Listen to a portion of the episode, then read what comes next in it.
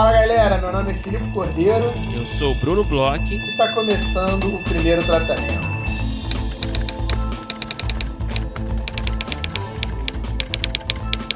Fala Brunão, tudo bem? Fala Filipe, como você está no dia de hoje? Tô bem, Brunão, voltando aí de carnaval. Da ressaca é... do carnaval.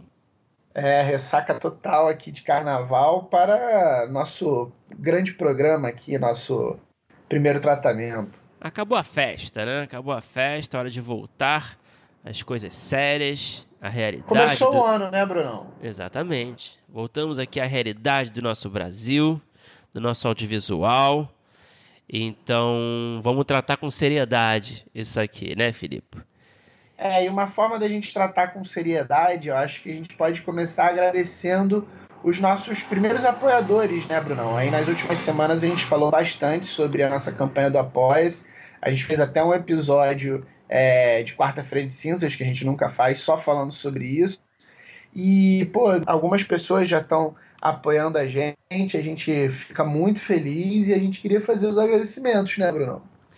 Isso aí, a gente, como a gente já falou algumas vezes, nossa campanha no Apoia-se está no ar. Você que ainda não conhece a nossa campanha, é só entrar lá no apoia.se barra primeiro tratamento. Tem todas as informações lá das recompensas que você pode conquistar é, colaborando com a nossa campanha.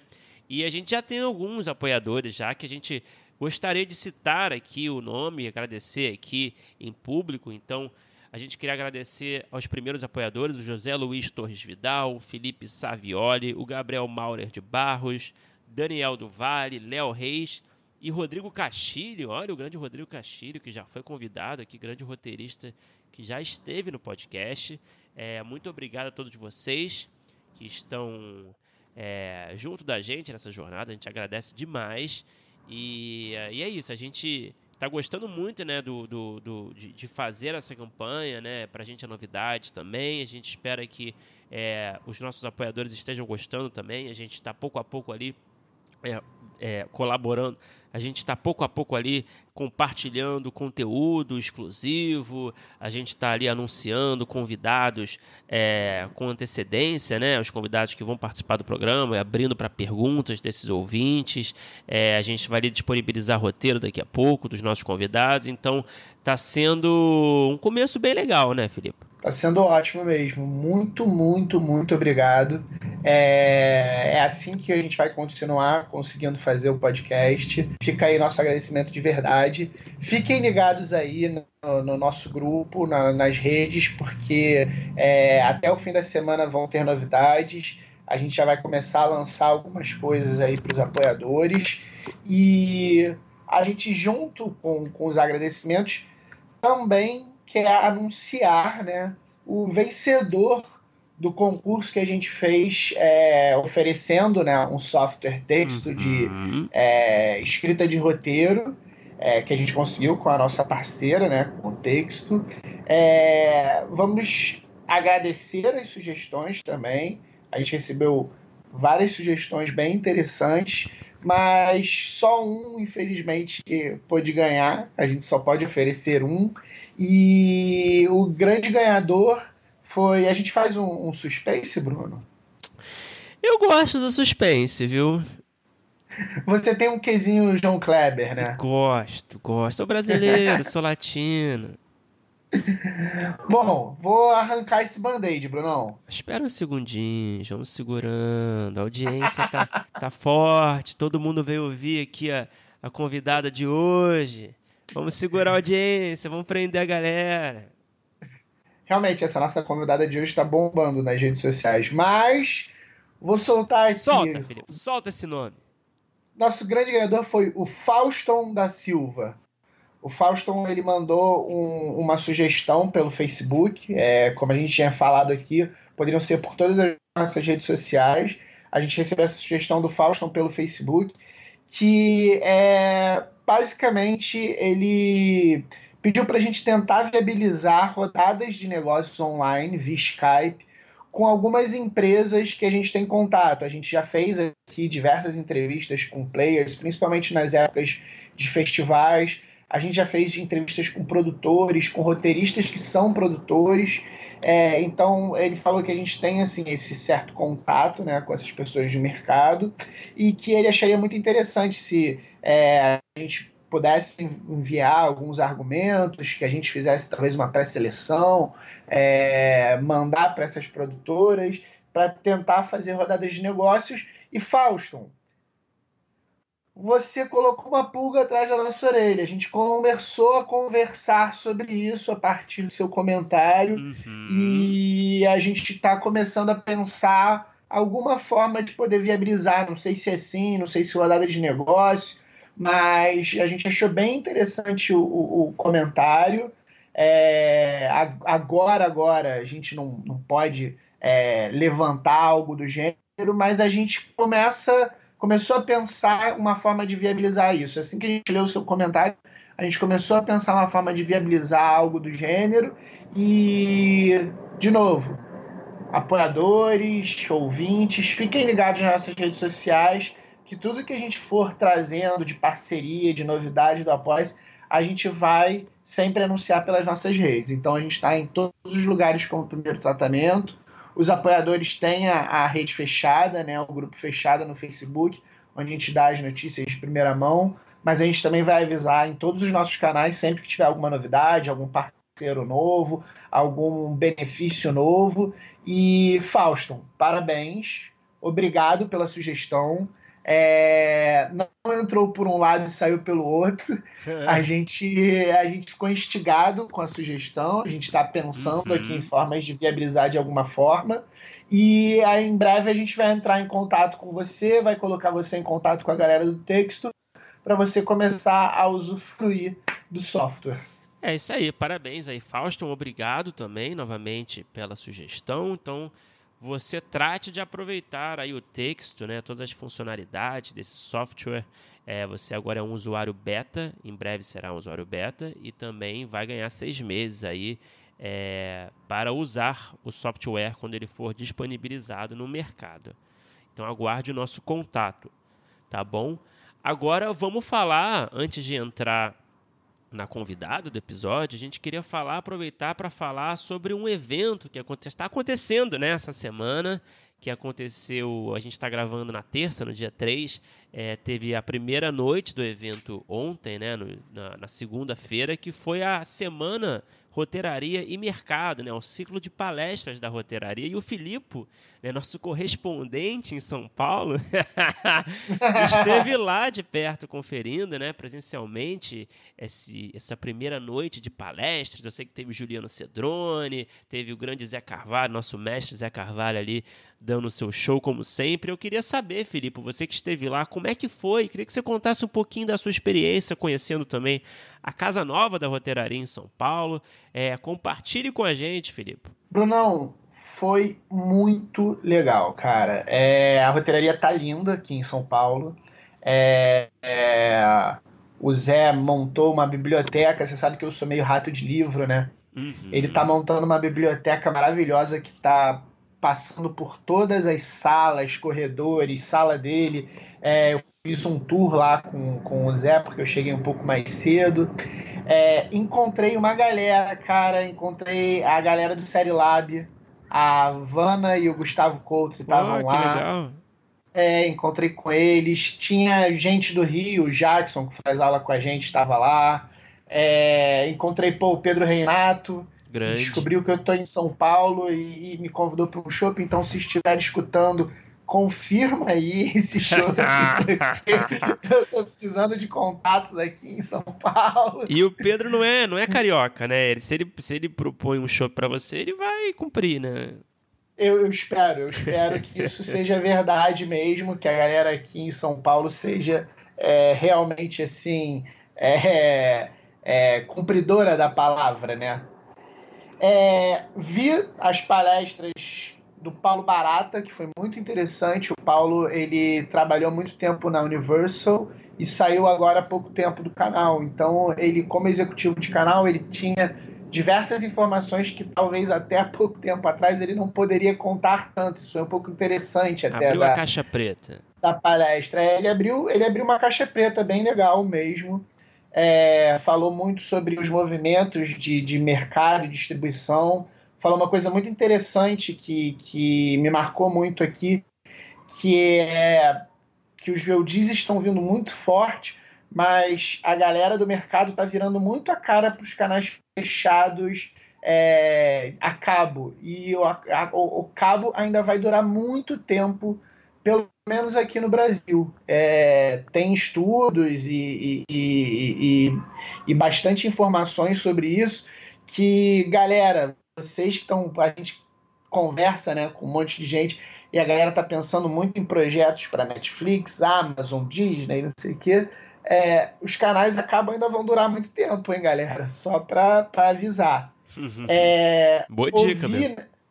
É, não, foi ótima. É, ouvi né, a palestra sempre maravilhosa do Juliano Cedrone. Até hoje é uma das entrevistas que, que mais tem. Como é que diz, né? Views, né? Em podcast que tem mais é, escutas. Como é que seria, Brunão?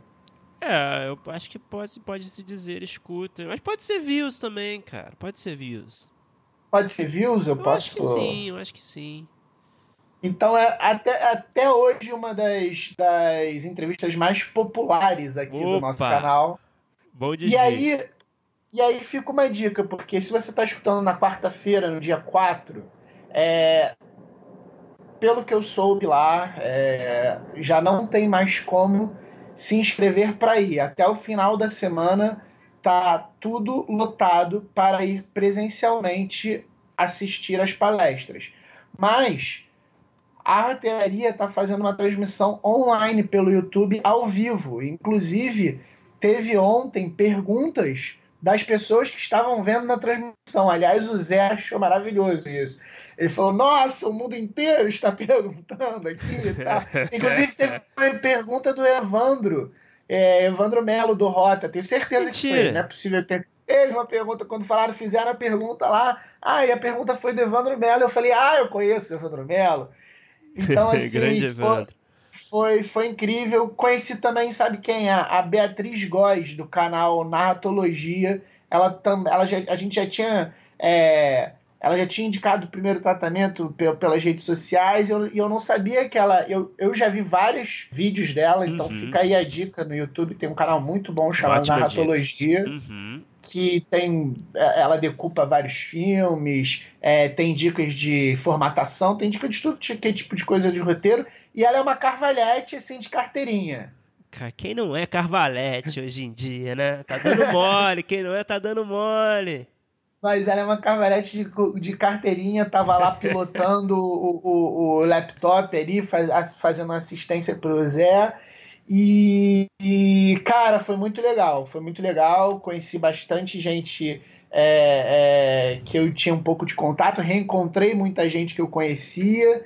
E as palestras foram excelentes. É, a gente está gravando aqui. Eu espero que dê tempo de eu ir hoje. Mas, assim, o resto da semana toda com certeza eu vou. E fica essa dica aí. É, no YouTube, você sabe qual é o direitinho o canal, Bruno? É no no YouTube você vai achar, você pode achar na verdade na página do, da roteiraria no Facebook, né? Vai ter lá, acho que no Instagram também, acredito, tem lá o link para você assistir ao vivo. E também então, depois de, de, né, até no dia seguinte tem o vídeo também, você não precisa assistir ao vivo necessariamente. O vídeo fica disponibilizado lá para quando você puder assistir. Isso, então fica a dica. É, sempre às 8 horas da noite começam as palestras, vão mais ou menos até 10, 10 e pouco. O Zé, para variar, ontem, quando deu 10 horas, ele não se aguentou, continuou falando, queria falar um pouco sobre Parasita, e aí ficou dando uma aula e dizendo: ah, tem que acabar, tem que acabar. Foi até umas 10 e meia, 10 e 40, daquele jeito que o Zé sempre faz.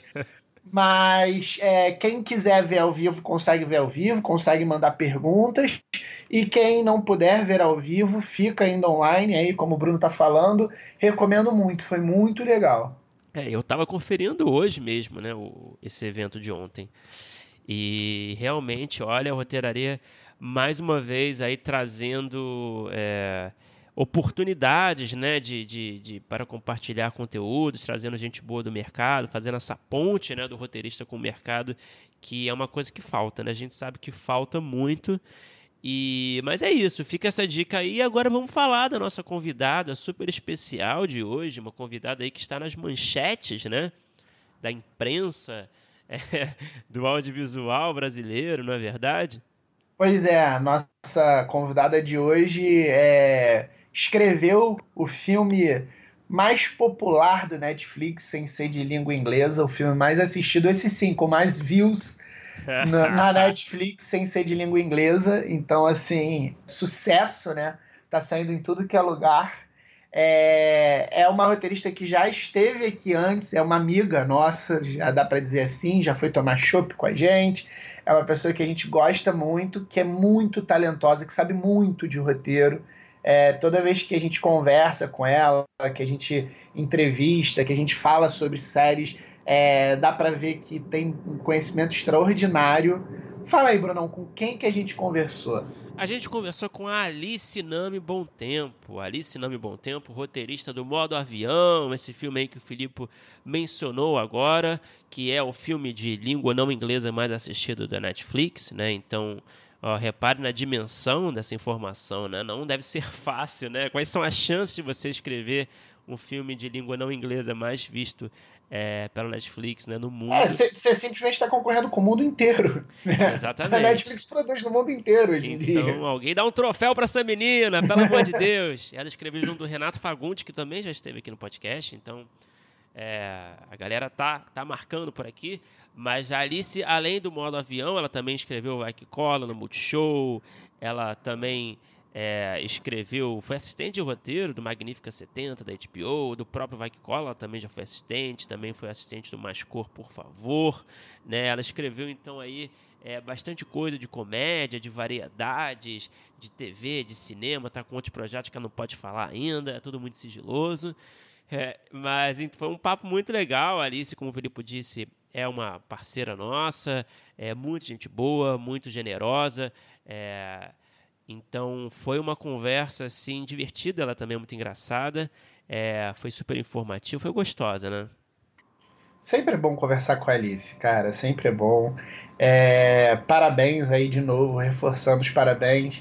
É, é, um filme divertido, né, Bruno? É um filme que, que ele é um filme de gênero, é um filme que segue um estilo. Ela falou um pouco sobre isso é, na entrevista que ela meio que é, identificou um pouco do, do, do gênero para um, um público-alvo bem específico, que era o que a Netflix estava querendo atingir, e brilhantemente atingiu, né, pelo que a gente está vendo agora.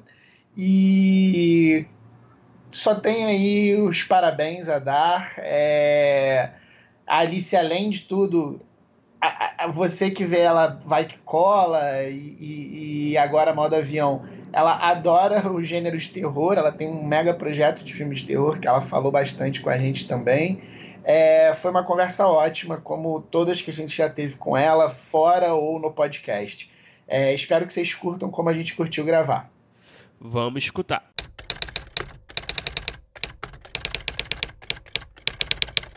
E aí eu queria já começar, o Alice, falando do seu do seu começo no mercado, né, como roteirista, que foi como assistente de roteiro, imagino eu, né, de, de, de diversos uhum. projetos.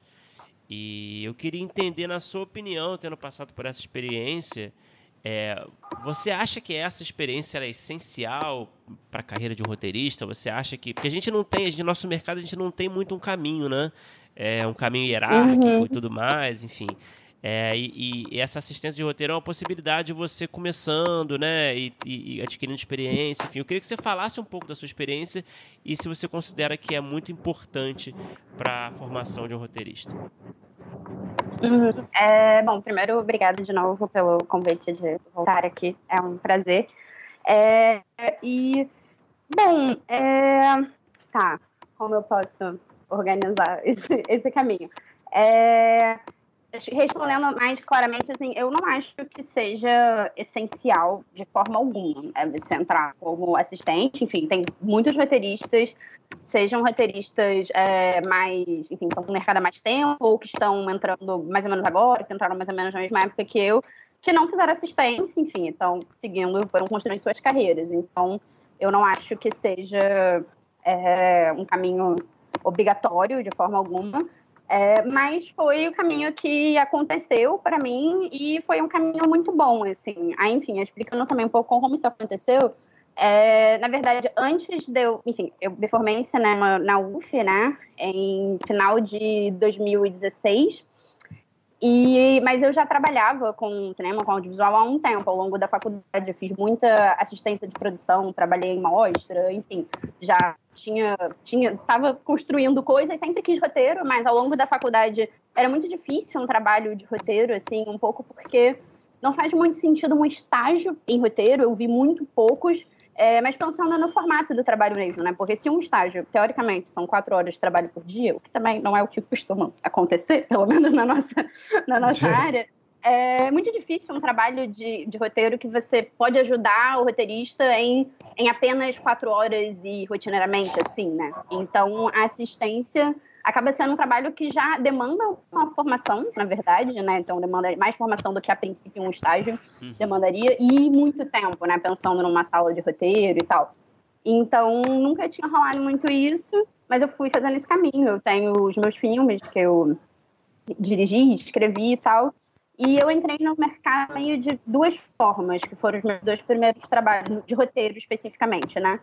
Um foi numa produtora chamada Cajamanga, que estava investindo no núcleo criativo em 2016. E, a, e eu tinha entrado como voluntária na curadoria do Cabiria, do Cabiria Prêmio de Roteiro, né? Que era o primeiro ano. E eu tinha entrado, assim, tipo, a Marília, que é a criadora, postando no Facebook, falando, gente, estou procurando mulheres para fazer na curadoria. Aí eu falei, oi, quero fazer. Tipo, não tinha nenhuma experiência maior em roteiro, além de estudar, enfim. É, e aí, beleza, e fiz. Ela curtiu meu trabalho e me indicou para ser roteirista júnior nesse, nesse núcleo criativo que a Cajamanga estava fazendo. Então, aí trabalhei lá por um tempo e depois eu estava terminando o curso de formação livre em roteiro da AIC, que hoje, hoje eu inclusive dou aula nesse curso. E a Aline Portugal, que era é, professora e coordenadora do curso na época, me indicou para o Renato Fagundes, porque ele tava, a fábrica estava começando a abrir, e então ele estava procurando um assistente para meio crescer lá e tal. E aí me indicou, e aí, enfim, rolou o trabalho, e eu fui fixa lá por três anos e meio. Então, eu tive uma trajetória de começar como assistente lá e ir crescendo, o que me permitiu muito rapidamente é, ter crédito é, como assistente e conhecer diferente, de diferentes projetos que funcionam de forma muito diferente, né? Eu comecei fazendo assistência para a terceira temporada de Magnífica 70, que aí foi essa assistência, talvez, já falar mais clássica, mas eu não sei também se tem uma regra, porque é assistência de roteiro no, no ano passado, no Frapa, teve uma mesa sobre isso, né? Que eu tava com a, junto com a Carolina Nishikubo e o Pedro Righetti. E a gente tinha experiências bem diferentes de assistência, assim. Então foi interessante ver isso.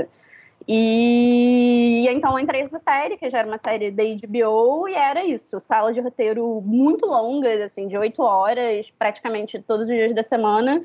E meu trabalho era basicamente anotar o que eles falavam e, e organizar, assim, né? E era curioso também que foi tendo uma progressão. No começo eu anotava meio que tudo que eles diziam. E aí falava, então, Alice, não é bem assim, pode ser.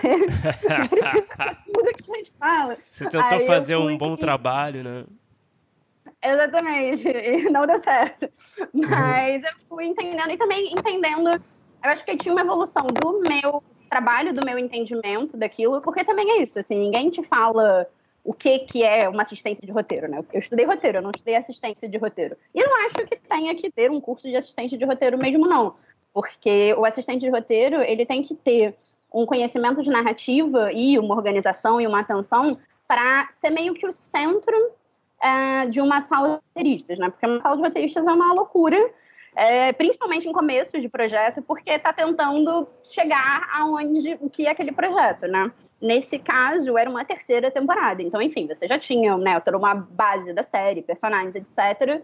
Mas também tinha que entender onde ia chegar essa temporada, tinha novos personagens surgindo, tinha que entender para onde os personagens antigos iam.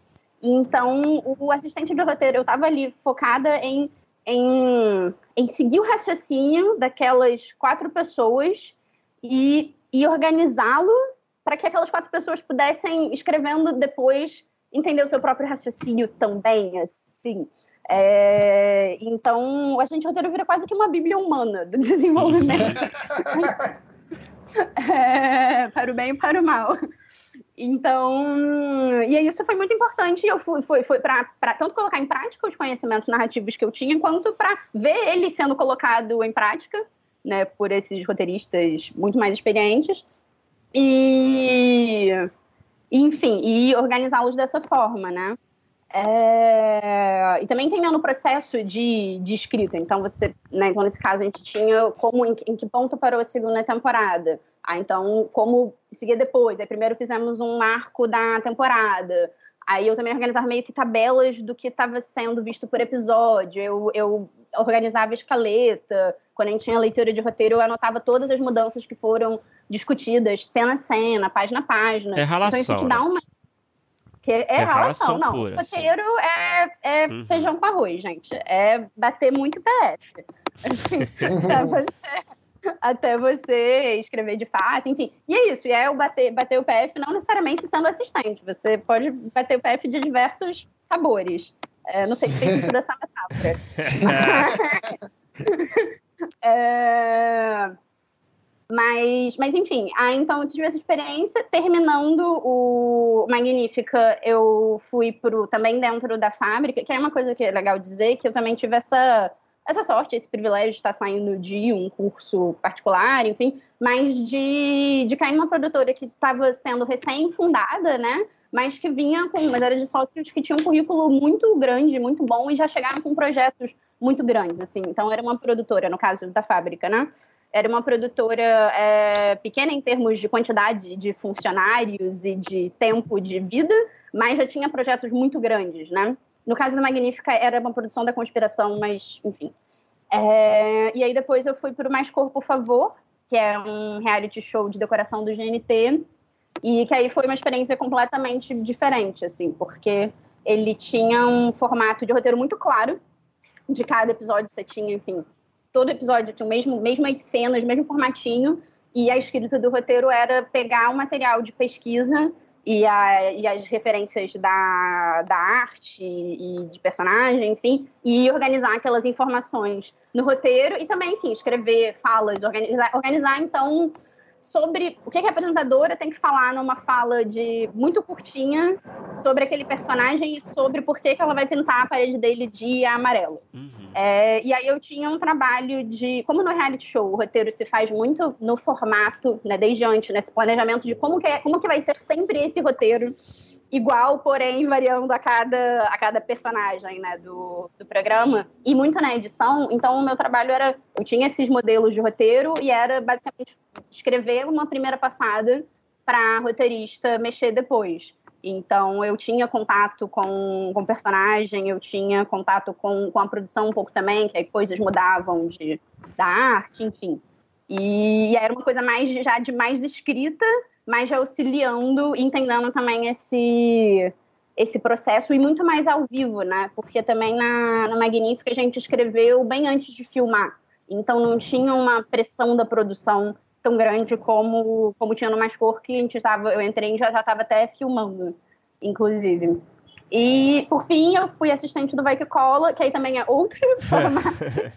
E, enfim, que aí, bom, né, é um sitcom de 40 episódios de 45 minutos, que é um formato bastante intenso e incomum de duração e quantidade, enfim. E, então, então tinha essa questão de estar muito atento à produção e, e não tem uma sala de roteiro mais tradicional, digamos. Tem reuniões e falas de sinopse, lê esse roteiro, mas é muito mais diretamente escrita por uma questão de tempo, de dinâmica, enfim. Então, eu, como assistente, eu acompanhava todas as reuniões com o canal e com direção. Eu ia para o set, não todos os sets, mas enfim, acompanhava o set também e fazia sinopse e auxiliava os roteiristas em função de como, como cada um estava com o seu roteiro. Então, também era meio uma bíblia humana da, daquela uhum. temporada, mas de uma forma diferente do Magnífica, já muito nessa questão da execução de, de todas as etapas do projeto, até do, do processo, de cada episódio, até ele ser filmado e ficar pronto, né? Então, então assim, então fui também dentro disso eu fui crescendo na própria fábrica e passando a escrever e virando é, oficialmente roteirista lá. Então, assim, para mim, né, tudo isso para dizer que para mim foi essencial, é, né, que foi o, o caminho é, mais de mercado que eu fiz nesse sentido. Enfim, também tem outros, outros caminhos, mas uhum. realizei em algum momento. É, mas para mim foi essencial ter, ter feito dessa. Ter, ter, ter, tido esse caminho. E é isso, me permitiu uma entrada. É, que eu fui conhecendo os processos sem estar já numa pressão de escrever, né? É, então foi muito bom e eu acho que é uma função que você aprende muito e executa muito também é o que eu acho que talvez uma defesa que eu possa fazer dela, que acho que às vezes algumas pessoas talvez vejam como uma coisa menor, ou meio isso, ah, tipo, um estágio, cara, não, é um, é um trabalho real e demanda uma formação real, e você aprende muito, e é uma ótima, não é essencial, mas é uma ótima porta de entrada para você ser, para você depois se efetivar como roteirista, é, enfim, isso. Então, Alice, a gente fazendo aqui a pesquisa, eu vi que você também tem alguns projetos que você foi levando ao mesmo tempo, que para você como diretora e você chegou a dirigir curta, não sei se foi na faculdade. É, você também tem essa intenção de dirigir, é, é, de, de, se tornar também diretora, ou foi por conta de serem projetos assim muito no início que você pensou em dirigir, mas você, você tem mais vontade mesmo só de ser roteirista? Como é que é isso? É, é, não, eu entrei na faculdade querendo ser roteirista, querendo ser, acho que meio realizadora, né? Tipo, escrever e dirigir as minhas coisas autorais, como talvez boa parte dos estudantes arrogantes de cinema começam. é, e, enfim, com o tempo fui descobrindo outras coisas, fui, né, ganhando noção da vida. E, e, e eu, eu fui descobrindo que eu não gosto muito de set. É, e que eu gostava muito mais de escrever do que de dirigir ou de produzir, enfim, do que esse lado de execução material do que está na página para virar imagem e som, né? Mas eu também fui, então, por um tempo eu fiquei, não, eu fiz essas coisas, mas eu sou roteirista. Hoje eu já entendo que eu, o que me interessa é ter uma carreira como roteirista, que eu gosto muito de escrever, mas eu quero dirigir os meus projetos pessoais também, assim. Eu não, eu não, não me colocaria como diretora do mercado. É, então, então, de fato, é meio entre as coisas autorais pessoais e escrever por encomenda, assim. Porque eu acho que eu gosto muito de escrever roteiro e eu acho que eu faço, faço isso bem, mesmo sendo projetos que não são ideias minhas, enfim, que eu tenho uma conexão maior. E dirigir eu não acho eu não acho tanto assim. Tem coisas que eu escrevo que eu acho que eu jamais dirigiria e enfim e tudo bem mas eu gosto de escrevê-las então então eu vejo mais isso como roteirista e tendo meus projetos pessoais também mas que tem um tempo que eu não dirijo algo novo de fato enfim questões tanto de estar focada no trabalho de roteiro quanto financeiras também de conseguir dinheiro para realizar os meus projetos mas é algo que eu quero levei e quero continuar levando, levando adiante. Então, eu tenho um projeto de longa que, no momento em que for possível realizá-lo, eu que vou, eu que vou dirigir também. É, é o Tempestade? Isso, é o Tempestade. Mas passou por laboratórios? Eu tenho, eu, eu não sei, eu tenho, acho que você tinha me mandado aqui essa informação. Passou em algum laboratório, não foi? Sim, é, então, Tempestade é um título provisório, porque a gente não conseguiu encontrar um título ainda que a gente achou é esse, mas enfim, até, até é Tempestade. É, ele é um projeto que, na verdade, ele nasceu de, de um desdobramento de um curta que eu comecei a escrever há bastantes anos, são uns quatro anos atrás, e eu ficava, e era uma coisa meio fantástica, eu ficava meio batendo a cabeça, eu escrevia em edital, eu ficava de suplente, mandava para o laboratório, quase não entrava, enfim. E, e, toda vez que eu levava um, um, não de alguma coisa que eu tinha me escrito, eu pegava e mandava ele para várias pessoas. Ficava, ai, Leia, o que você acha? Tal, gente de cinema, gente que não era de cinema, enfim. E nisso eu fui desenvolvendo ele um pouco mais, até que chegou no momento, numa dessas vezes, eu mandei para Carolina Amaral, que eu não sei se vocês conhecem, ela, ela é roteirista também, ela é pesquisadora, professora da não sei se ela dá aula, dá, dá aula na UF, mas enfim, eu tive aula com ela na UF. E ela falou assim: Ah, eu gostei e tal, mas eu acho que devia ser um longa. Se você quiser ver como longa, te dou uma força. E, e, nessa época eu não tinha, eu já trabalhava com roteiro, mas eu nunca tinha passado perto de um longa, assim. Aí eu fiquei, obrigada, mas que, pô, não, não, não tem nada a ver, não vou conseguir fazer isso, enfim. Mas aquilo ficou meio que na minha cabeça. E aí foi passando o tempo, aí eu tive experiência de escrever longas, e aí vi que não é um bicho de sete cabeças, que são desafios uhum. diferentes, escrever curta, escrever longa, enfim.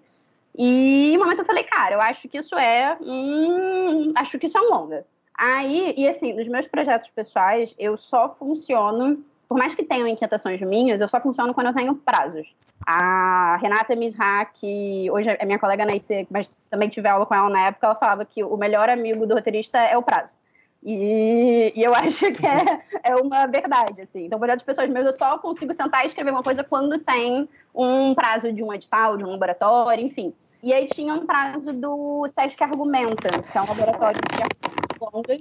E aí eu falei, cara, vou levantar um argumento. E aí, vi coisa pra caralho, assim, enfim, levantei um argumento, escrevi, não rolou, uhum. mas eu tinha levantado um argumento. Passou um tempo, nesse meio tempo eu cheguei numa versão do curta que eu gostei, que eu achei que funcionou. E, e, nisso ele passou no laboratório de projeto do Curta Cinema, que era um laboratório que eu tentava há seis anos. Todo ano eu tinha o mesmo ritual de escrever alguma coisa, ficar lá atualizando, nunca rolava. E aí dessa vez uhum. rolou. Mas eu tinha levantado longa paralelamente, que não era uma versão longa, mas era meio que um desdobramento das coisas que eu queria tratar. E, e aí, no início do ano seguinte, que foi já ano passado, é 2019, eu entrei no pro Talent Buenos Aires, que é uma é uma espécie de congresso, é um, é um braço do Berlinale Talents na mais América do Sul, né, que tem vários tem, tem o Berlinale uhum. Talents que é mundial em Berlim, mas você tem outros, outras regiões do mundo, né? Que você se inscreve como profissional. Então, eu me inscrevi como roteirista. Você não tem que ter um projeto. Também tem galera do som, direção de arte, diretor, produtor, enfim. E aí eu fui selecionada para participar como roteirista e internamente tinha um laboratório de desenvolvimento de projetos. E aí eu fiquei, putz, tem isso. Eu já, é, como era só os selecionados, então já tinha uma competição menor. Eu fiquei, cara, eu acho que eu vou fazer uma maratona aí e transformar esse argumento. E tinha que mandar já roteiro.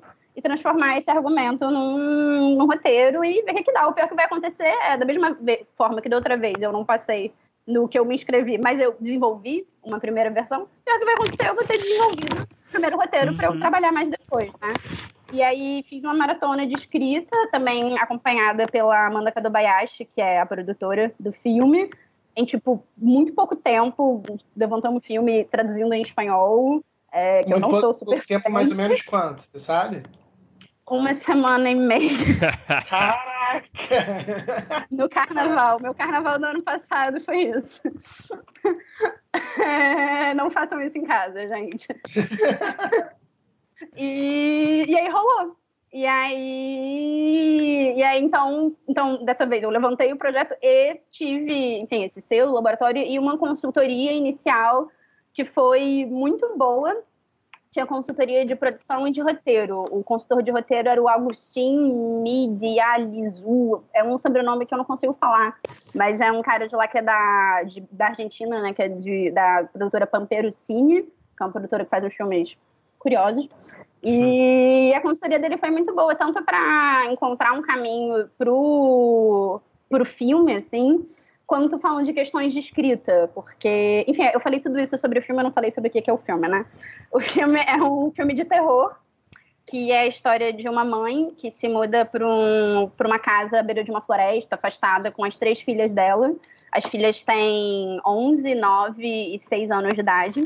E elas vão se adaptando à casa, enfim, vão se acolhendo, mas também meio se estranham, tem suas questões, até que um dia a mãe desaparece. E ela não volta e as meninas têm que lidar com aquilo e coisas, coisas estranhas começam a acontecer. Olha. Então, hum, então ele é esse pitinho aqui, mais ou menos.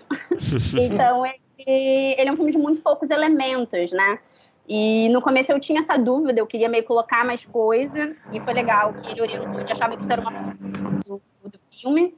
E também ele, ele é um filme. Ele começou lidando muito com o universo de contos de fada, hoje nem tanto. Também porque terror tem a ver com contos de fada, uhum. né? Mas tinha uma coisa do simbolismo muito forte. E, e nessa primeira versão isso era meio. Enfim, não estava muito, muito legal a forma como eu tinha feito. E ele, um dos comentários que ele fez que me marcou muito, que era assim: é, tá, a gente, em algum nível, quando a gente está escrevendo, a gente está colocando signos ali que representam alguma coisa, né? Mas cuidado para você não imbuir o que você coloca de tanto significado e acabar sequestrando o significado e a própria força daquilo, assim. Às vezes uma árvore pode ser só uma árvore. tudo uhum. bem, sabe? Tipo, todos os elementos do roteiro não precisam, não precisam e provavelmente não devem, não devem estar ter uma simbologia maior para o personagem ou para a trama, assim. Né? E ele até falou que fazia um exercício com os alunos dele de fazer eles começarem a escrever um projeto sem saber pra, qual é o significado daquilo, sem saber para onde está indo, assim. Aí ele falou, ah, isso dá outros problemas, né? Uhum. Mas, enfim, e aí, então teve É uma dica inusitada caminho... essa, né? É uma dica Sim. que eu não, eu não, não tô acostumado a ouvir, assim, não, nunca ouvi esse relato é, sobre, enfim, um especialista falar esse tipo de coisa. É, foi bem a, a, ele, ele tinha uma visão de um lado um pouco mais não de desdramatizar necessariamente assim mas mas pensando muito muito dessa forma de pensar a escrita o quanto aquilo simboliza o quanto aquilo pode não estar tá tão carregado de significado assim uhum. E foi interessante que nesse mesmo dia a gente assistiu o filme Tarde para Morrer Jovem da chilena Dominga Sotomayor que era o filme homenageado da edição e teve uma e a, e a diretora e a montadora comentaram o filme e tal. E o filme é bem interessante desse lugar de um vazio de significados e simbolismos maiores e meio um, um, um, nada que acontece, mas que é muito forte também, assim. Aí eu fiquei pirando com tudo, e fiquei, ai, tá tudo uma merda do que eu escrevi, nada a ver, ficou aí colocando significado nas coisas. Mas, enfim, é o de, de escrita, né?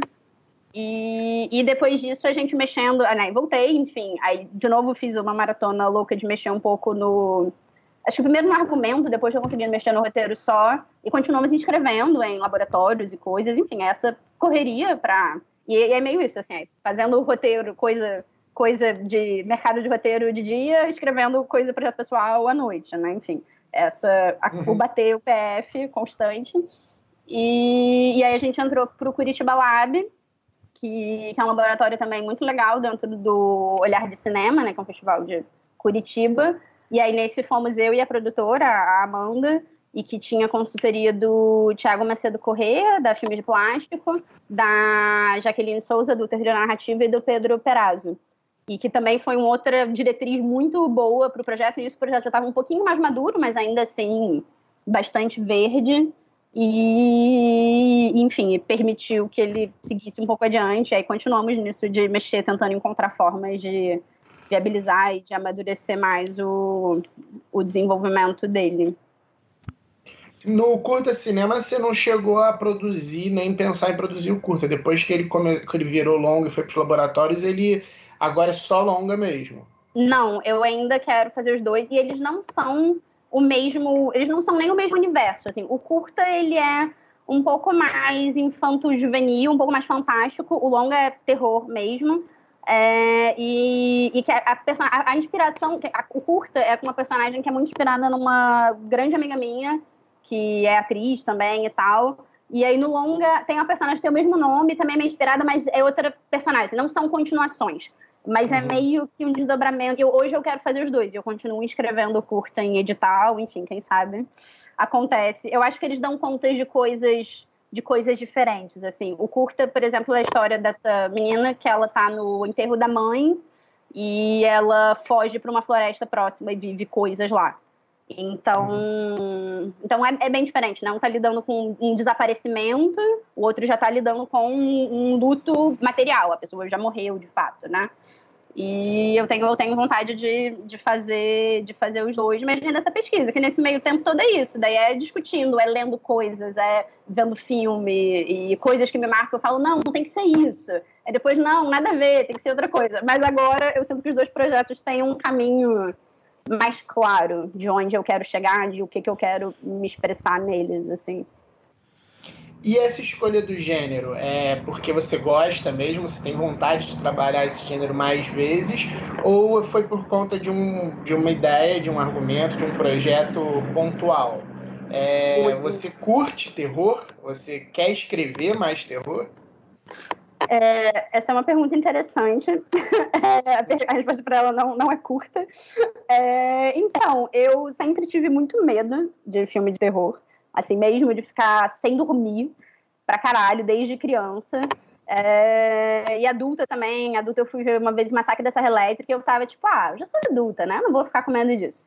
Amei o filme, mas fiquei três meses dormindo mal, não estou exagerando.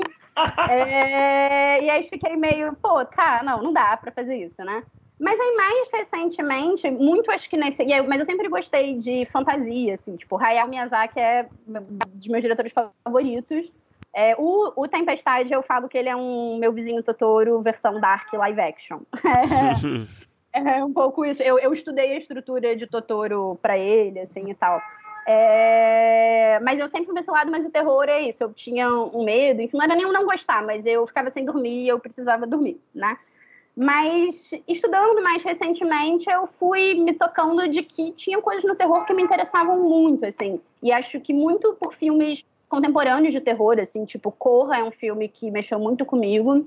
É... os filmes da Gabriela Amaral Almeida também, principalmente O A Sombra do Pai. O A Sombra do Pai foi um, um dos pontapés de eu, de eu entender um caminho pro longa, pro Tempestade, inclusive. E, e aí, nisso, eu comecei a estudar e prestar mais atenção, e aí eu fiquei, cara, talvez se eu tenho tanto medo assim, talvez seja porque é uma coisa que me toca uhum. profundamente, assim. É, o medo, apesar de ser uma emoção negativa, digamos, né, ela é muito forte, ela não diz algo ruim, a gente não deveria se afastar tanto assim dela, né? Talvez eu devesse olhar mais para isso. E aí eu comecei a estudar mais e foi, enfim, e tanto estudar como roteirista, quanto assim, falar disso na terapia, etc. E, a Marina Meiro é, falando disso, que ah, manual de roteiro, um livro de ajuda. É um manual de roteiro, exatamente, um livro de ajuda, de autoajuda. É... E daí, é, e aí nisso também, no Curitiba Lab, a Jaqueline Souza indicou um livro muito bom chamado A Filosofia do Horror, do Noel Carroll, que eu fui ler, tenho lido e é muito, muito interessante. Ele tem coisas que me interessam muito. É, porque o terror ele tem uma coisa muito forte do ponto de vista, né, da subjetividade. Ele é, ele é um gênero que leva isso ao último, à última instância. É, e eu acho isso muito foda, assim, porque eu acho que a vida também é muito isso. A gente estar experimentando o mundo através do nosso ponto de vista. Por mais que a gente possa tensionar isso, eu tô presa ao meu corpo, assim, né? Isso é aterrorizante. Então, então, então é, é, algo que tem muito o que se explorar. E à medida que eu fui, venho assistindo coisas, eu também vou vendo coisas que a princípio são um terrorzão e que não me assustam. Outras coisas que são uma besteira, não besteira, mas assim, não tem, sei lá, grandes sustos ou grandes monstros. E eu morro, e morro de um jeito que eu, que eu gosto, que eu acho interessante, assim. Um filme que me marcou muito nesse sentido recente é, agora é o A Misteriosa Morte de Pérola, que é um filme cearense da Tiziana Augusto Lima e do Guto Parente, é um filme completamente experimental, assim, feito sem grana nenhuma. Eles fizeram, eles são um casal e eles fizeram quando estavam morando na França. É, e é, assim, um filme muito simples e ele é horrível, assim. Eu gritei assistindo loucamente. Então é um terror meio experimental. E aí, e aí, então passou assim, então eu né, estudando isso especificamente para Tempestade, mas passou a ser uma coisa realmente que eu me, me interesso e me vejo muito, assim. É, então tenho vontade de escrever outras coisas, entrar em projetos disso e tal. Até porque também tem esse lugar da comunicação, assim, né? Uma, alguma entrevista com a Gabriela Amaral também que, que eu vi, que ela falava que, cara, o terror é o filme que você você assiste, você vai dormir de luz acesa depois, você carrega ele com você, assim, né? Tipo, por mais, por mais tempo, ele fica meio no seu corpo. Ainda que por uma coisa negativa, que é o medo, mas ele fica, fica lá, ele fica no seu subconsciente. E Gera pra mim eu acho isso né? muito foda. Exatamente. E eu quero fazer isso com as pessoas, sabe? Assim, então eu quero, eu quero que as pessoas carreguem, sejam tocadas, talvez não entendam o que aconteceu ali, mas sejam tocadas e carreguem os filmes, as séries, enfim, o que eu faço adiante. Então, o terror acho que é muito, muito interessante, assim. Alice, vamos falar do, do modo avião, né? Que aí é uhum. seu momento de glamour né, atual. Você tá metida, não? Você tá muito metida? Te é, mudou de alguma forma? Eu tô gente boa. Você tá andando com as mesmas pessoas que você andava antes? eu tô andando com as minhas pessoas. Eu gosto das pessoas com quem eu ando. Mas vamos falar do modo avião. É, eu queria, assim, em primeiro lugar, é, eu sei que é uma adaptação, né? Pelo que eu pesquisei, é uma adaptação de um roteiro. É um roteiro já foi, foi feito esse filme, porque na minha pesquisa Não. eu só encontrei a adaptação de um roteiro mexicano. Eu achei isso. meio estranho. Foi isso mesmo? Foi isso. A Netflix comprou esse roteiro do Alberto Bremer, é, e, e, pra, pra, e pediu pra gente adaptar é, uma versão brasileira que, na verdade, é isso, foi lançada em todo o catálogo da, da Netflix. Mas... Mas ele não tinha sido produzido, então, no Net? Não, não, uhum. não tinha sido produzido. E como é que foi essa adaptação, esse processo de adaptação de um roteiro mexicano, né, que tem suas particularidades culturais, imagino, né? É, uhum. Quais foram os desafios dessa adaptação? Mudou muita coisa? É, quais foram as, as artimanhas que vocês tiveram que, que, que encontrar, você e o Renato Fagundes, né? E eu não sei se tem mais, tem mais alguém envolvido, não, no roteiro? Não. Tá, você, não, foi só a gente. Você e o Renato tiveram que encontrar nessa, nessa jornada.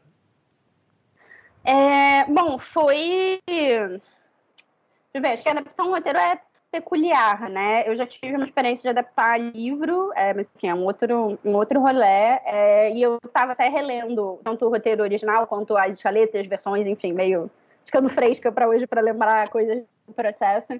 E eu acho que assim, enfim, diferente de um livro, era a mesma mídia, né? Então, já era um, um, um roteiro, já tinha algo que, era algo que tinha sido escrito para virar um, um filme. Então, já tinha uma linguagem ali. É, mas tinha, tinha essas questões de peculiaridades culturais, mas que não acho que tenham sido tão fortes assim. Mas tinha um entendimento tanto da gente pensando especificamente para a Larissa Manoela, é, né, desde o começo ela sabia que ela que faria o filme, para um público brasileiro, mas também pensando nessa coisa Netflix que é como é que é narrativas locais, histórias globais. Eu não sei se é exatamente isso, mas é, é uma frase tipo essa. E... Cara, essa, fase, essa frase é tão, é tão repetida, essa frase, né? Muito engraçado. Todo mundo fala isso, né, cara? Mas enfim, desculpa, todo mundo é, é, repassa isso, né? Que a Netflix diz isso. Exatamente. É... E também, de, enfim, de, de, também tinha a ver com a gente é, entender a potência daquela história ali e, e possivelmente aumentá-la, né?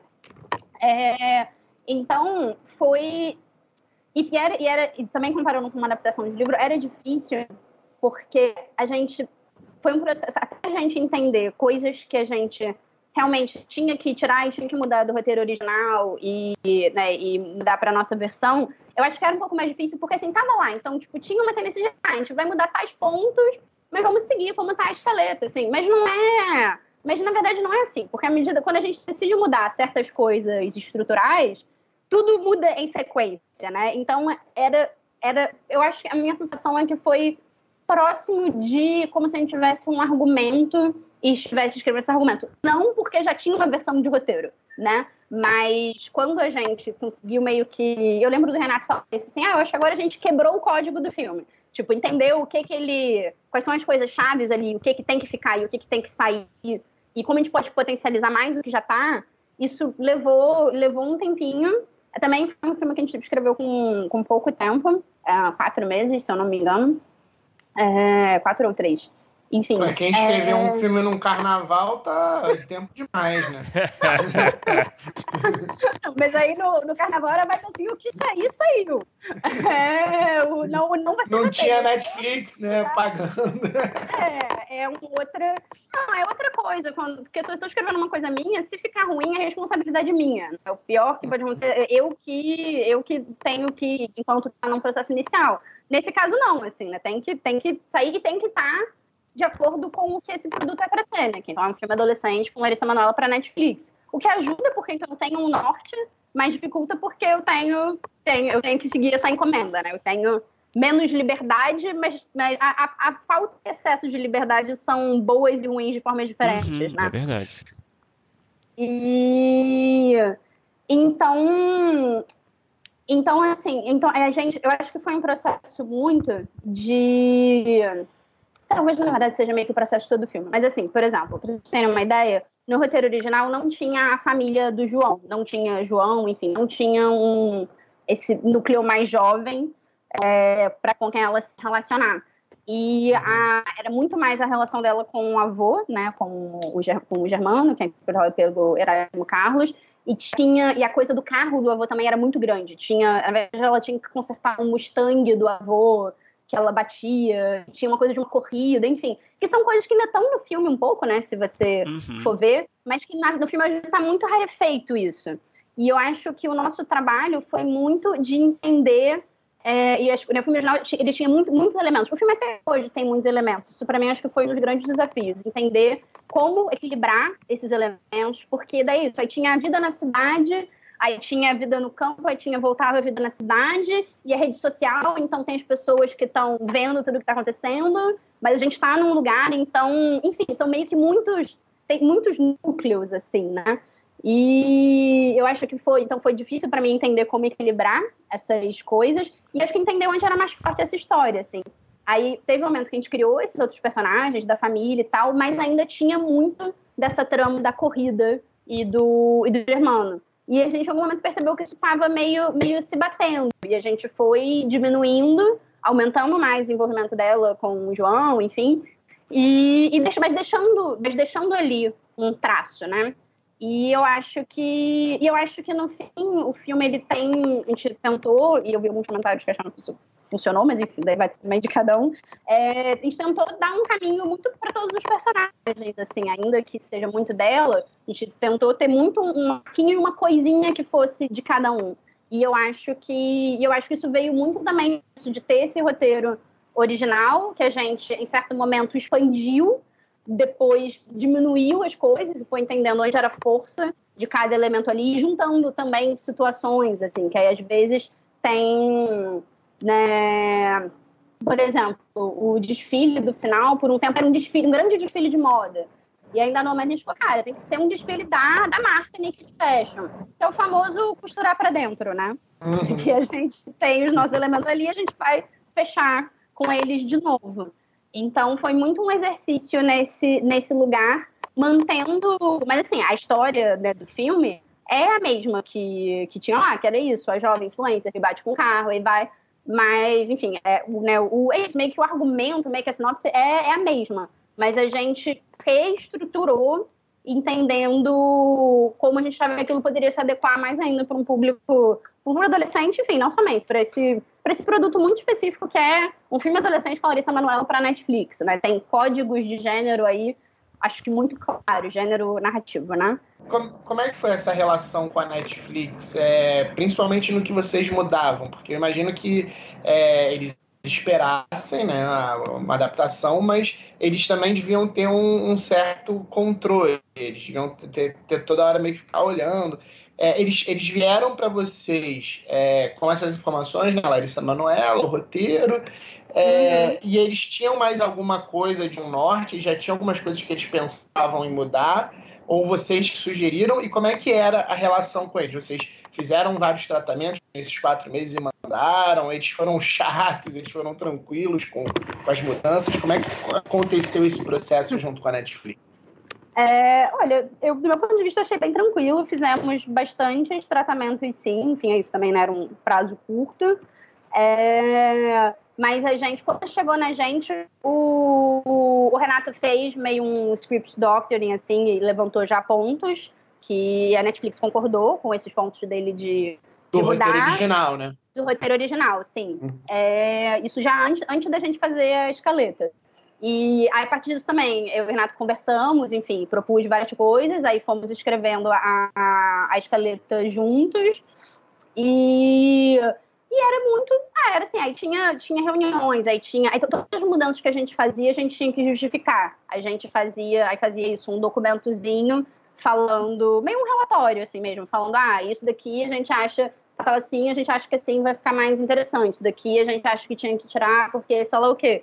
Então, era, então, assim, era um contato constante a partir disso, de algumas entregas de escaleta, de tratamento, enfim. E isso num diálogo mesmo, assim, é isso, e, negociações. A gente tinha coisas que eles pediam, a gente, ah, então vamos fazer assim, tinha coisas que a gente é, sugeria, enfim. Um processo de desenvolvimento mesmo, assim, eu achei bem, bem tranquilo achei como faz sentido que seja sendo um canal, e que é, que é um canal, né? E que também acho que é uma particularidade desse caso, assim, né? Se fosse um filme para ser lançado no cinema, seria um, um outro processo, de certa forma, eu acho. Assim, não, quer dizer, não, não que a uhum. técnica de escrever um roteiro para né, Netflix ou para salas de cinema seja diferente, Mas nesse caso tinha isso, então um, um canal que, que, eu acho que é diferente de uma distribuidora de cinema também. Nunca tive esse contato específico com a distribuidora de escrever um longa para ela, mas eu acho, imagino que seja uma relação um pouco diferente. E a própria forma de pensar um filme também, assim, porque é uma, é uma espectatorialidade diferente, né? E que é muito curioso, assim, eu acho que o que tem sido é, interessante dessa experiência. E assim, saiu 23, dia 23 meia-noite tinha saído, né?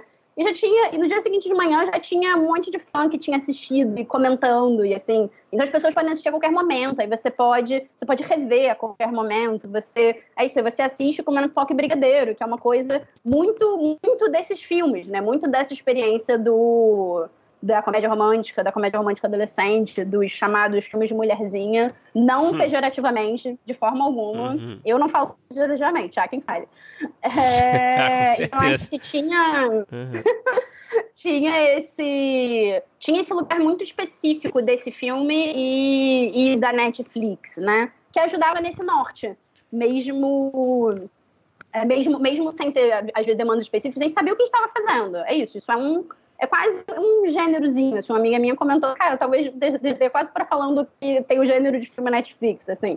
Acho que tem vários, porque eles lançam vários filmes, né? Mas acho que eles estão meio construindo o seu próprio catálogo de filmes adolescentes, comédia romântica, que eu acho que é uhum. diferente, de alguma forma, dos, dos que vieram antes e dos que estão sendo feitos agora para o cinema. É, não sei, se alguém quiser estudar isso daí, vou adorar sobre, sobre, sobre isso.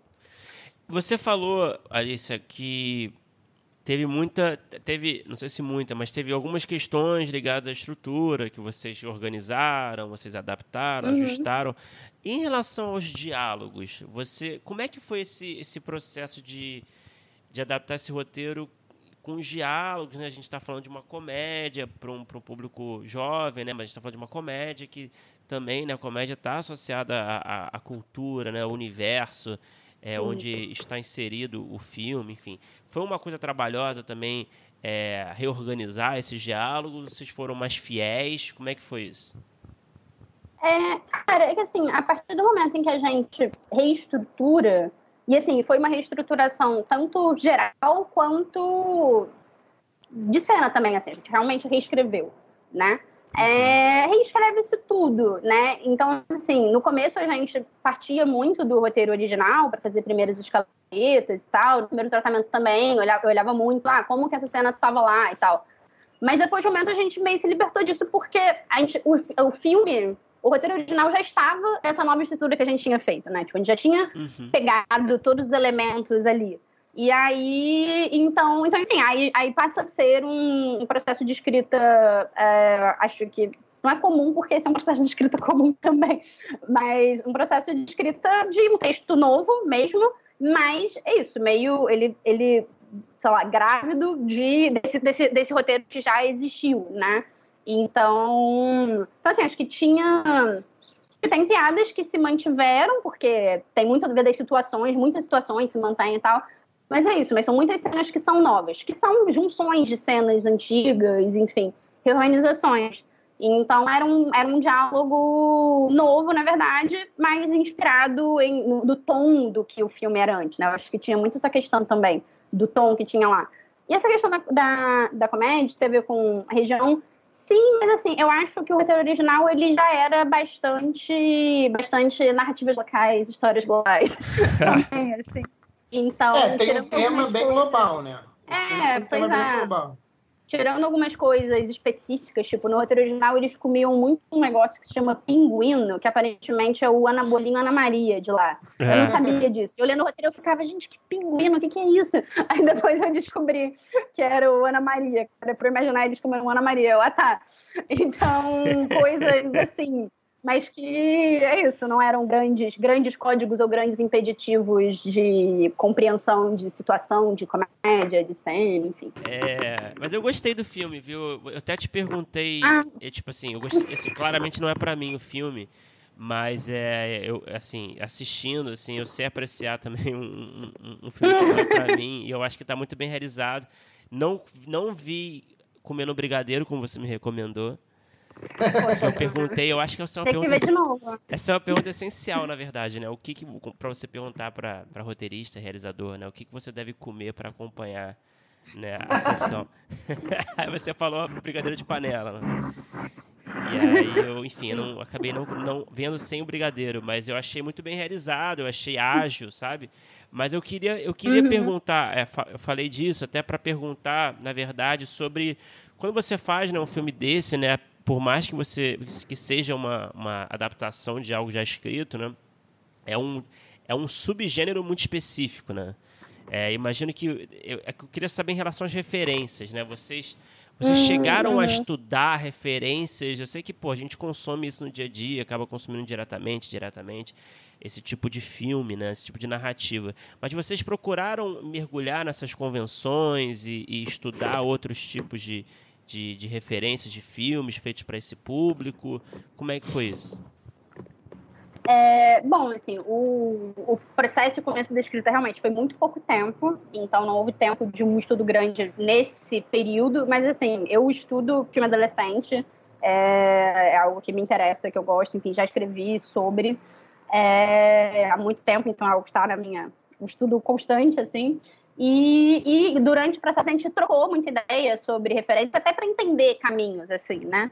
E o Renato, eu não sei, mas eu posso dizer de mim é que antes de escrever, eu acho que o primeiro tratamento, talvez, eu fiz uma pequena maratona em casa, é, onde eu assisti é, Meninas Malvadas, Legalmente Loura, O Diabo Veste Prada e Escola do Rock. Pegou os clássicos, né? Só filmão, pô. Só filmão. Só filmão, não, foi muito inspirador. E aí eu fui escrever, não sei se isso transparece, se alguém vai assistir falar, porra, Escola do Rock, mas, mas assim, eu estava com eles um pouco na cabeça. O Escola do Rock muito pela estrutura, eu não sei se talvez pareça uma referência meio distante olhando o filme, mas se você parar pensar, tem muito a ver, estruturalmente, muito assim. É, eu e o Renato conversamos sobre isso. E eu acho que esses outros filmes, muito, muito no tom e também muito das personagens, assim. E era interessante notar neles é, repetições, assim, por exemplo, de estrutura. Todos eles, assim como o modo avião, seguem a estrutura de Promessa da Virgem, né? Que é essa outra estrutura Uhum. mítica de, de energia feminina, enfim. E, e ah, por exemplo, dos filmes. Os Fall do Rock eu não tenho certeza, mas os outros. É, não, Meninas Malvadas não. Mas Legalmente Loura e o Diabo Veste começa com as personagens acordando. Eu falei, cara, isso, nisso o nosso roteiro já começava, que era o roteiro original, começava com ela acordando. E eu fiquei, cara, isso. Eu nunca tinha me tocado nisso, mas isso é tá, tá, tá dentro do código desses filmes também, da gente acompanhar essa personagem de perto e o seu dia, né? O seu dia a dia, ela acordando para o mundo. E no caso do modo avião, isso tem um, um peso a mais que é ela se. O, o, como ela mostra a vida dela e como a vida dela é fora, fora da, das redes sociais, né? E, então acho que teve isso, da questão de tom e tal. E, e, cara, eu acho que você falou, eu não me lembro se você chegou a usar a palavra clichê, mas eu acho que cabe a palavra clichê, e é curioso porque eu vendo as reações, assim, e também é isso, é muito legal porque eu entro no Twitter e tem um monte de coisa, enfim, eu tô, tô gostando muito de acompanhar a repercussão, que é algo que eu nunca tinha feito nada que tinha uma reação tão grande, tão, tão rápida e tão na internet, assim, então é muito legal ter esse contato com o público de alguma forma, assim, né? E eu vejo muito, eu vejo muitos comentários diferentes em relação a clichê. Eu vejo gente falando, ah, clichê, vejo gente falando, ah, é um clichê, e vejo gente falando que é original. Já, já pessoas, amigos meus já falaram que acharam o filme muito original. E eu acho curioso, eu não acho que ele seja muito original. E eu, É, acho, eu que acho- não é pra ser. É, na verdade eu até falei Hum. a palavra convenções, né? As convenções Sim. do gênero, que eu acho que no caso são, acho que talvez seja uma palavra mais precisa, convenção do que clichê, né? Sim. Porque são convenções que todo, esse, todo filme do gênero tem e que funciona, né? Se você usar bem, né? Exatamente. É, exatamente. quase que exatamente. pede, né? Quase o quê? Desculpa. E quase que pede, né? Ainda mais. É. As pessoas vão assistir esperando aquilo, assim. E não que eu ache que a gente também não possa brincar com isso, subverter isso, né? Pegando o que eu falei né, quando eu filme de terror. Corra é um filme que pega os códigos de terror e leva eles para um outro lugar. É, então isso é interessante também, mas também existe a graça, existem os produtos que são para você assistir exatamente o que você espera. E a gente, e no avião a gente assume isso, eu acho que isso é levado para dentro de um filme de alguma forma também. Tem a cena lá da Carola falando da coleção de roupa, ela fala, tudo é criado, nada é original. Eu acho que o filme assume, assume esse lugar E a gente tá, tá entrando nisso, assim. Então, é se você compra, compra, se não compra, de fato, o filme não vai funcionar, né? Mas tem, eu, eu concordo com você, Bruno, que a palavra convenções de gênero eu acho também muito mais interessante, até porque clichê costuma também ter um tom pejorativo, que eu discordo, eu não acho que tem que ser pejorativo, mas é isso, né? São códigos que funcionam há muitos anos, sejam nesse gênero específico, ou sejam códigos de dramaturgia, e o professor que eu tive é, em Cuba, que é o Eliseu Altanaga, ele, ele falou uma coisa que me marcou muito, que ele falou assim, olha, toda convenção, tudo que está no mundo, toda convenção narrativa, ela existe por um motivo. Se a femme fatale é sempre loura, é por um motivo. Isso está calcado em questões culturais, enfim, muito profundas. Não que a gente não tenha que, às vezes, olhar para isso e falar, putz, por que é assim? Por que a gente não pode fazer diferente, tensionar isso, sei lá, mas assim, se, esse, esses, se esses clichês da convenção de gênero existem e continuam existindo e funcionam, tem um motivo. E vamos, vamos olhar para esse motivo, né? Mas é um pouco isso. É, uma convenção uma eu... bem empregada, né? É a melhor coisa que você pode fazer, na verdade, né? Nesse tipo de uhum. filme. Mas enfim, desculpa, Felipe. Uma coisa que eu fiquei curioso é, é, é que você falou um pouquinho é sobre essa questão de lançar um filme na Netflix, que é uma plataforma online e, e sai é, de madrugada, no dia seguinte tem um monte de pessoa que já viu e tem um monte de coisa na internet, porque bem ou mal as pessoas já têm que estar na internet com a Netflix, então é tudo muito moderno. Uhum. Como é que foi seu acompanhamento da, da, da galera que viu o filme? Porque diferente, por exemplo, de, de uma sessão de cinema, o Bruno, quando lançou o BO, em várias sessões, eu lembro, uhum. é, você tem um acompanhamento meio que online, né? É, é uma coisa muito, muito louca, por um lado. Como é que foi esse teu acompanhamento? Você ficou, entrou nas redes sociais, é, é, você recebia, você tinha algum clipping que vocês recebiam? Como é que funcionou esse acompanhamento do recebimento do filme? É, fiquei olhando isso, olhando no, no Twitter, é, Letterboxd também, é, mas foi foi esse lugar, assim. Enfim, aí tinha assim, amigos meus e eu pedi para as pessoas, e eu postei em redes, falando, gente, saiu tá, e me digam o que acharam. E assim, muito sincero quando eu falo isso, assim, me digam e não é, e tudo bem não gostar, enfim, eu quero opiniões, eu quero isso, ter essa comunicação, assim. Então, então enfim, então teve, né, pessoas que eu conheço de fato que vieram falar o que acharam, acharam que teve um, quem não teve rede social, mas teve um retorno que eu achei muito bom, foi uma tia minha que falou ali, você assistiu o filme, e eu normalmente eu durmo em filme, porque eu fico com muito sono, mas nesse filme eu não dormi. Então isso aprendeu. Adorei o Erasmo. Achei que ele ia falar Achei ótimo, assim. É, é, então, acho que é muito isso. Tem as reações muito, muito diferentes. Muito, tanto de galera do mercado, né? E aí, é, às, vezes, é, às vezes tem um comentário um pouco mais analítico e tal, quanto de gente que é fã, quanto de gente que não é fã é, da Larissa, né? Manuela, no caso. E, enfim, isso é uma reação muito ao vivo. E também é uma coisa meio passional. Assim, tem amigos meus que mandam mensagem falando, tipo, nossa, tal cena, é muito a sua cara, sei lá o quê. É, ou as pessoas no Twitter também comentando coisas específicas. É, tem sido bem, bem interessante, assim. Perfeito, Alice. Obrigado. Vamos para o bloco final, então. Né? Imagino que talvez você tenha preparado umas respostas, porque você é muito estudiosa e precavida. É, não sei, Tô errado? Não. É, mais ou menos. Eu tentei pensar em coisas, mas são perguntas muito difíceis. Bom, vamos lá então. Vamos lá, nos surpreenda.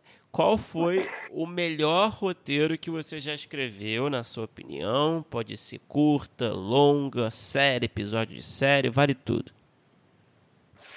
É. Putz. Pois é, viu? Eu sabia que você ia perguntar isso, mas é, na hora é difícil é. é, cara, eu acho que os melhores são, são de projetos que eu não posso dizer o nome. É, eu gosto muito de, de um roteiro, desse roteiro de longa, que é uma adaptação de livro, que eu não posso falar mais, mas que foi, foi o primeiro roteiro de longa que eu escrevi, de fato, e eu enfim, teve todo um processo e tal, mas eu fiquei. Eu gosto bastante dele, assim, também por um carinho de ter sido uma primeira, primeira experiência com esse formato. É, e de um episódio de uma série de, de comédia que eu também não posso falar, e que eu escrevi. Um dos episódios que eu escrevi foi o último episódio da temporada que eu escrevi junto do Vitor Medeiros. É, e eu tenho, foi também muito gostoso toda a sala de roteiro escrever esse episódio com ele especificamente. E eu também tenho bastante, bastante orgulho e, e carinho, assim. Espero quando, quando, quando, sair eu, eu falo depois quais, ah, entendi. quais são. tá bom. E qual foi o pior roteiro que você já escreveu? É... Também é uma pergunta difícil. É... Eu acho que. Putz, são muitos, né? Fora é uma pergunta de política complicada, porque às vezes a gente faz coisas que envolvem outras pessoas. Não, mas olha, pode ser, a gente dá margem também para ser roteiro que não foi nem produzido, por exemplo. Pode ser aqueles primeiros roteiros que você escreveu. Ah, mas aí não é, não nem conta, né? Não, mas é engraçado, né? Você lembrar, você compartilhar seus, seus, seus demônios, seus esqueletos. Não, eu escrevi muito roteiro ruim, é, enfim, sua faculdade, primeiros curtas, assim, tipo, esses, esses, todos esses seis anos que eu tentava passar nesse laboratório do curta cinema foi com projetos diferentes, assim, alguns deles eu escrevi e depois abandonava, e eu acho que faz parte, a gente, acho que a gente escreve muito e joga muita coisa fora, né, eu acho que de alguma forma, tanto os filmes, é, ao final de seus processos, quanto a nossa carreira como roteirista, o que, o que, o que sai é meio que quase a pontinha do iceberg, assim, né? Tipo, então, trabalho pra uhum. caralho, anos pra caralho, pra sair aquela pontinha ali. E no filme também, é isso. Então, é muita escrita, muito tempo, muita coisa que se faz e que, se, e que, e que não é jogar fora, né? É, para depois ter aquela pontinha do iceberg, que é o que a gente vê. É, então teve alguns curtas aí. E não sei, eu acho que apesar de tudo, eu acho. Hoje eu acho o primeiro tratamento do Tempestade muito ruim, assim. É, ah, é. Funcionou para o que ele tinha que funcionar naquele momento, mas eu acho acho, acho bastante, bastante fraco, mas é isso, são, são processos. Uhum. E, e Alice, qual é o filme ou série nacional ou estrangeiro que você assistiu e você disse, putz, queria ter escrito isso?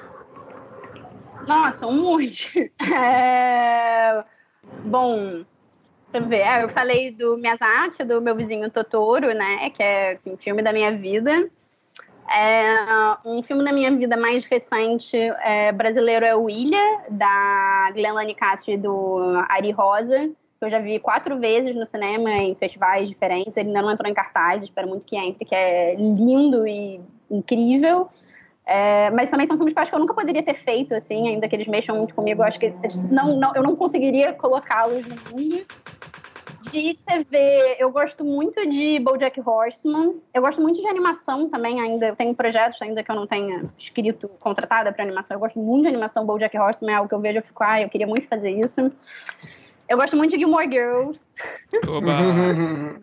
Sou muito, muito fã de Gilmore Girls. Fleabag também, já falei muito sobre aqui em outra, outro dia. É...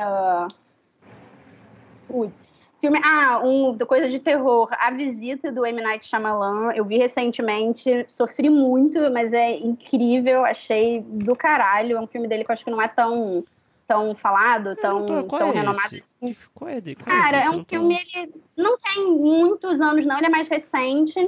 É a história de dois irmãos, tipo, criança, adolescente, que vão passar o fim de semana na casa dos avós que eles não conhecem. E a irmã, ela é, tipo, ela quer ser cineasta, assim, que ela, sei lá, tem seus 12 anos, eu acho. E ela vai fazer um documentário sobre isso. E o filme é todo desse, né, dessa câmera dela, todo nesse ponto de vista dela. Que entra aquela coisa que eu falei também, de que o terror leva o ponto de vista, a subjetividade ao extremo, né? Uhum. E, enfim, é meio isso, sem dar spoilers, e é, eu achei muito, muito foda, tanto no gênero de horror quanto. Tem gente que acha que não é muito horror. Eu sofri horrores assistindo o filme. Quanto do próprio pensado fazer fílmico, assim. É um filme também muito bem humorado. Enfim, eu adoraria, me, me inspirou muito, adoraria ter feito esse filme. É um filme desse tipo, assim. Bom, versátil, bem versátil a resposta. Versátil, é, versátil é bom, né? Tipo, maluca não seria não. Versátil, versátil.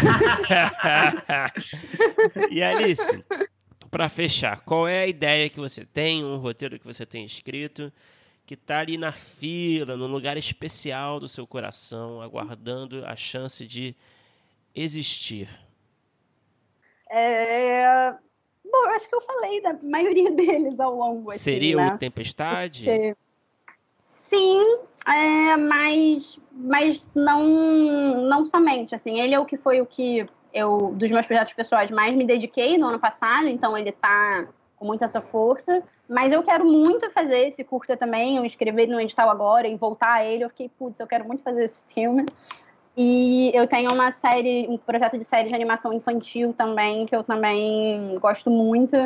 E, enfim, também, também gostaria que, também correndo atrás, enfim, gostaria que fosse feito. Porque também é isso, né? A gente, enquanto a gente é contratado para coisas como roteirista, levantar os nossos próprios projetos também é, é, muito difícil, assim, né? Tipo, são quase duas Alices, de, não diferentes, porque é a mesma Alice, mas assim, é, então tem o filme na Netflix, mas levantar o meu próprio filme é outro, outro rolê, né? Uhum. É outra coisa que é escorre em paralelo e, enfim, e espero que role. Mas acho que a Tempestade talvez seja mais forte no coração agora, mas assim, tô tentando levantar todos eles em algum momento, sai, espero eu. Essa animação infantil, você pode falar alguma coisa? É, posso, posso falar um pouquinho. É, é um projeto que foi até meu projeto de conclusão de curso na IC lá atrás. E aí um amigo meu de Recife, o Daniel Edmundson, perguntou se eu tinha projetos para inscrever num edital ah, já também há um tempo. Aí eu mostrei esse para ele, era muito embrionário, né? E aí ele curtiu muita ideia, a gente foi mexer, enfim, desenvolvemos um piloto e tal. É, é história, é, é uma... São duas irmãs, é, a Betina e a Amanda, que elas, a Betina é a protagonista, ela tem seis anos, e ela tem problemas, enfim, cotidianos, uma menina de seis anos, toda vez que ela tem um problema, ela conta esse problema para a avó dela, e a avó conta uma história que ela viveu ou não para ela, e quando ela conta essa história, o mundo, o universo se transforma nessa história e elas interagem com essa memória da avó constantemente, acrescentam novas coisas, enfim. E é meio, é meio essa pira da construção, a memória e a história como algo interativo que, que a gente pode mexer e, enfim, brincar com isso e construir. Também no ponto de vista, cada personagem que entra, aí tem o tio avô, tem a mãe, cada personagem que entra acrescenta um pouco a sua versão. E é, é não, foi, não foi um bom pitching, não. Mas mas é, mas é mais ou menos isso, assim. E que também é um outro desafio de encontrar esse formato, encontrar esse tom do, do infantil e da, e da animação. É meio. É, de alguma forma, é, é, tem coisas que estão em comum ao Tempestade, essa coisa das irmãs e do ponto de vista, mas é ser fofinho, é ser alegre, é ser colorido. É tal, é outro, é outro, acho que são, de alguma forma são coisas que talvez eu tenha inquietações em comum que eu vou explorando em formatos e produtos muito diferentes na prática e que, enfim, é isso. Espero que eles cheguem ao mundo em algum momento e se conectem com, com alguém. ah, tá lindo então, Alice. Parabéns aí.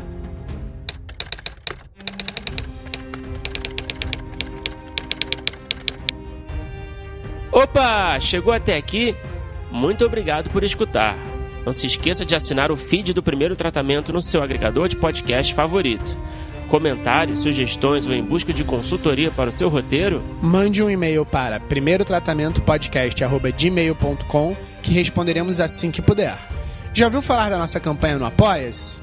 Ganhe recompensas exclusivas e nos ajude a continuar entrevistando nossos roteiristas favoritos. É só entrar em apoia.se barra primeiro tratamento e se tornar um apoiador. Muito obrigado novamente e até o próximo episódio.